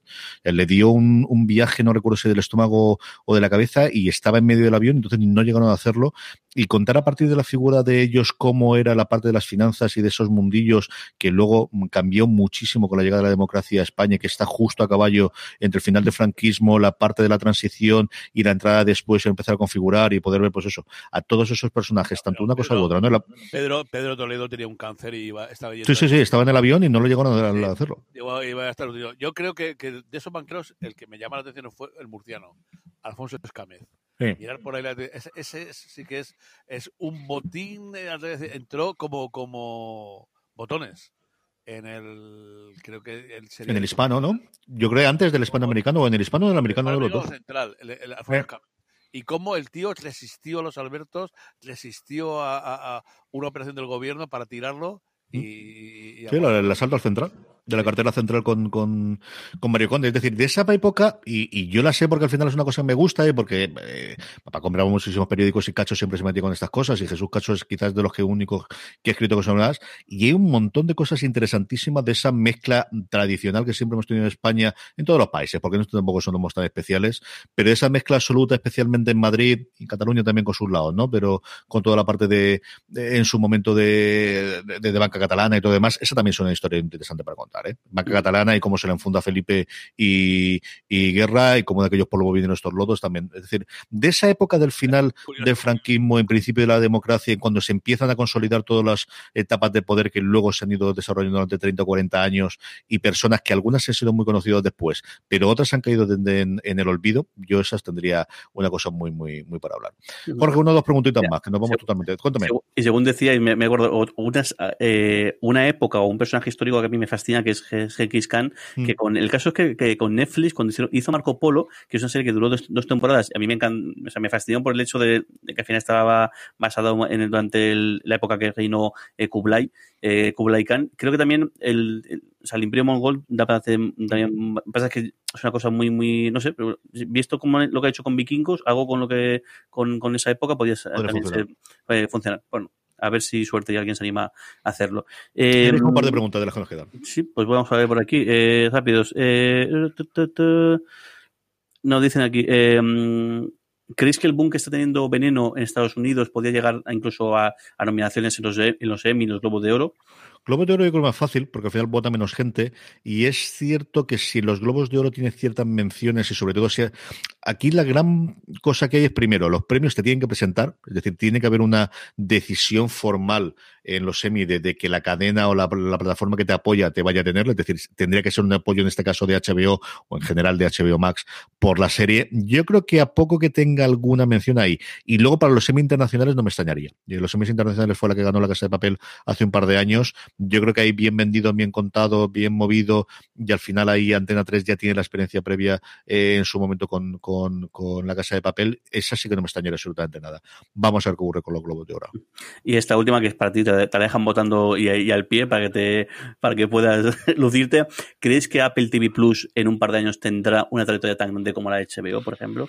Esa es la conversación que se está teniendo en Estados Unidos. Cuando escucho los podcasts o leo los artículos y lo demás, es como HBO mm, ha decidido, mejor dicho, los nuevos dueños de HBO que son AT&T, que es nuestro Movistar o nuestro Vodafone, elegir uno es Verizon y el otro es AT&T, perdonadme, ha decidido que HBO era muy pequeño y que lo que querían ellos con los estudios Warner es tener un nuevo Netflix. Y es cierto que quien tiene un nuevo Netflix a día de hoy es Disney. Ya realmente quien está teniendo los números es totalmente Disney. Entonces, HBO Max a ver qué tal les funciona la jugada de las películas. Parece que Wonder Woman, lo poquito que han contado, que no han contado prácticamente nada, los números les ha funcionado bastante bien a nivel de suscriptores, pero era irrisorio comparado a lo que tiene Netflix y lo que tiene eh, y lo que tiene Disney en los últimos años en Estados Unidos.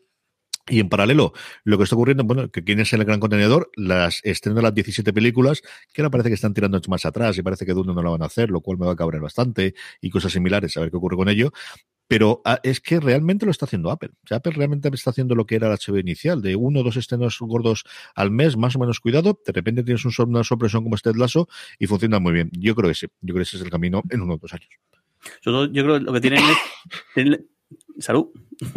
tienen la ventaja de que no tienen prisa tampoco. Porque al final eso está, metiendo aquí esto eh, porque sí, porque en realidad yo no creo que estén generando teniendo ningún beneficio con todo esto que están, están haciendo.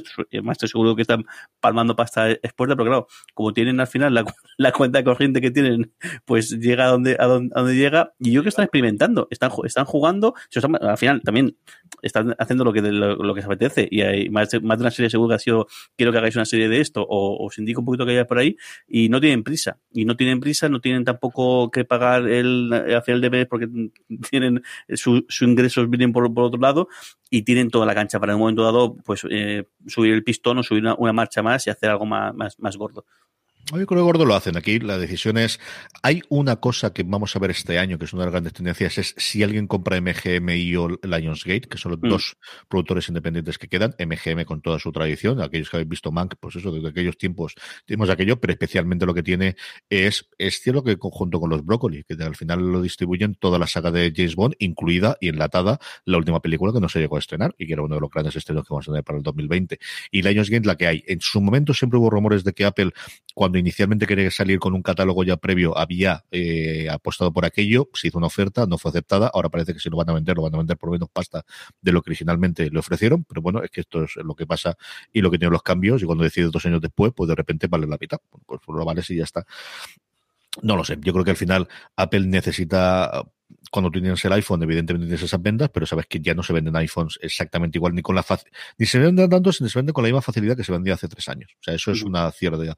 Y al final es que tienes que convencer a la gente de que se compre el nuevo teléfono, mientras que aquí es lo único que tienes que hacer es convencer a la gente de que no le dé el botón de cancelar la suscripción. Es que el modelo de suscripción es mucho mejor que el modelo de venta. Yo eh, ya la digo de esa parte que, que siempre digo entre una cosa en la que es mucho dinero, en la que tienes mucho margen, que está muy bien y que es un producto de primera necesidad en el mundo civilizado como es el móvil y, y en, el, en todo el mundo. Es que al final tenemos parte del planeta, especialmente África y Asia, que su conexión, que su, mm, su dispositivo tecnológico, su ordenador es el móvil. Es que realmente es eso. Y nosotros lo utilizamos por un millón de cosas, pero se utiliza mucho más en África, en el que toda la parte bancaria y todos los movimientos es con esa, y no digo ya en China, en el que mm, WeChat se utiliza para absolutamente todo. Cuando digo todo es, es que formalmente las comunicaciones con el gobierno chino las tienes que hacer por WeChat. Es que la forma en la que tú pides ese acceso no es con un ordenador que tenga su certificado digital, es que lo que tienes dentro de WeChat, que es una cosa que a nosotros nos puede volver loco. Es que ese ha sido el primer ordenador que ha tenido toda la gente. Y esa parte no va a perderse o no se va a perder en los próximos tiempos, pero nuevamente, es que el que tú tengas a 10 millones de personas pagándote todos los santos meses una cantidad de dinero y ya no es esa, su idea es que tengas todo el bundle en el que tienes eso y tienes también lo del ejercicio físico y tienes el Apple News y tienes todo lo demás y tienes esa cantidad todos los meses, es que el único modelo que es mejor que eso es ser un estado y poner impuestos, en el cual ya si quieres, no si quieres como no quieres, vas a pagar todos los meses. El siguiente es una suscripción barata para lo que tú tienes ingresos, que al final te dé la pereza o que te ofrezca lo suficiente para darte la pereza de todos los meses no de suscribirte. Y eso es lo que están todo el mundo apostando, porque realmente es el modelo, sobre todo cuando la distribución vale cero. Es que lo que ha cambiado con Internet es que antes la suscripción, pues tenía que mandarte el DVD a casa, tenía que mandarte la gente de, de los libros, tenía que traerle a, a don Carlos a casa los nuevos libros que compraba del, del círculo de lectores, pero es que ahora todo va por Internet. Todo. Y no tienes coste, no tienes coste de almacenaje, no tienes coste de intermediario, no tienes coste de, de, de- de- ni de aduanas, podemos de- de- de decir, aunque bueno, lo que hacen, lo- lo- bueno, lo que hacen es pagar impuestos cuando los pagan. Todo se ha dicho, a ver si de una, de una vez esta gente entra un poco también en juega, o sea, juega dentro del marco de, de la- de las, de las leyes y de- juega dentro del El marco marco. juegan, lo que pasa es que la Sí. ley ya la he hecho antes, Ya. ahí tiene mucha movida. A ver, en Estados Unidos qué ocurre. Este Están año los sí- sí tres- que- Se ha librado Microsoft, pero tienen, aparte de la parte europea de los impuestos y de para arriba para abajo, aquí en España sí que se habla bastante con cierta demagogia, bueno, otras menos, ¿no? Pero con cierta. Netflix ya ha hecho un cambio de sociedad y ya tiene una sociedad eh, limitada o un SLU aquí en España y ha cambiado el nombre. Pero en Estados Unidos sí que tienen ahí una cosa congresional interesante, ¿eh? Y ahí bipartida y, y tanto los, los republicanos como los demócratas no les caña. Ujú. No, no, y además en Estados Unidos este tipo de cosas eh, no, no tiene ningún tipo de, de- de pudor en, en- en hacer trizas a quien, a quien haga falta Sí. y en llevarle a testificar. Y bueno, y si no le gusta que testificar ante un congreso, pues no te, no te muera, pues vas a venir tres veces más en los próximos seis meses para hacerte el escrutinio este y machacarte vivo, que es lo que al final realmente es la única manera que, que, que reaccionen. Sí que parece que Facebook aquí también en España ha hecho una, no sé si es una declaración paralela o es algo parecido, y entonces ha pagado un buen, unos cuantos millones de, de- de euros, que no son ni de lejos lo que tenía que pagar, pero bueno, creo que ya va siendo hora también que se den cuenta que, y sobre todo con este año, que no ha habido ningún, ayer escuchaba creo las cifras del el, el Nasdaq, lo que ha crecido este año, que es una cosa eh, creo que noviembre ha sido el mejor año en la historia de la bolsa de Estados Unidos desde que existe la, desde que, existe en el caso del, del, del Nasdaq, todas han crecido muchísimo y que menos que al menos que participen un poquito en, en, pues todo lo que nosotros les, les proporcionamos, pues que, que al final que cumplan con sus obligaciones fiscales, ni más ni, ni más ni menos. En fin, que hablaremos de muchas más series y de muchas más cosas y de, bueno, pues ya veis, cada vez que nos liamos y tenemos estas cosas. Este ha sido vuestro top 20, esta ha sido una de las preguntas. Eh, volvemos, bueno, eh, volvemos a la vuelta de Reyes, que no nada, tenemos más programas como siempre en fuera de series.com, tenemos streaming pregrabado un día antes, esto sí, pero eh, para el Día de Reyes. Don Carlos, mil millones de gracias, un beso muy fuerte, querido. Un beso enorme. Que te caiga mucha cosa a los Reyes, que te lo mereces. Jorge, ¿cómo se van a portar los Reyes? ¿Has hecho la carta ya? Pues no, no he hecho. Me parece que este año po poca cosa va, va a ir por aquí. Sí. Estamos más bien haciendo la maleta, que en breve volvemos a, a más gélidas. Pero bien, ya está. Pues seguiremos viendo a ver cómo mantenemos aquí esta conversación desde el lunes, eh, sea en secciones, o sea cada 15 días, o sea semanales, a ver si puedo enganchar a Jorge y a Don Carlos para seguir contando muchas de estas cosas del mundo apasionante que nos promete las series durante el 2021. Todos vosotros, mucho más contenido en fuera de series.com, tenéis todos los podcasts, Jorge hablaba antes, tenéis ¿puedo- además de fuera de puedo- series. Puedo comentaros ya algo de Cuenta, cuenta. Gambito, De Guns of London, del otro que habéis dicho, Gambito. Puedo. Ya, puedo- que puedo- Puedes empezar a verlas ahora mismo, no te preocupes. Tenéis mucho más contenido en fuera de series.com, como os digo, los programas, fuera de series, pero también os podéis suscribir a Universo Star Trek y a Universo Star Wars. De Star Trek nos quedan nada, dos episodios. A ver si Jorge y yo grabamos con Dani Simón en unos días el del penúltimo episodio. Vaya, de... ¿Te ha gustado, vaya- verdad? mucho, De mucho. Discovery y nos queda solamente el último y seguiremos hablando muchísimo más y dentro de nada, pues sí, tendremos Universo Marvel. Gracias por escucharnos, gracias por estar ahí. Recordad, tened muchísimo cuidado ahí fuera. Hasta luego. Hasta luego. Hasta luego.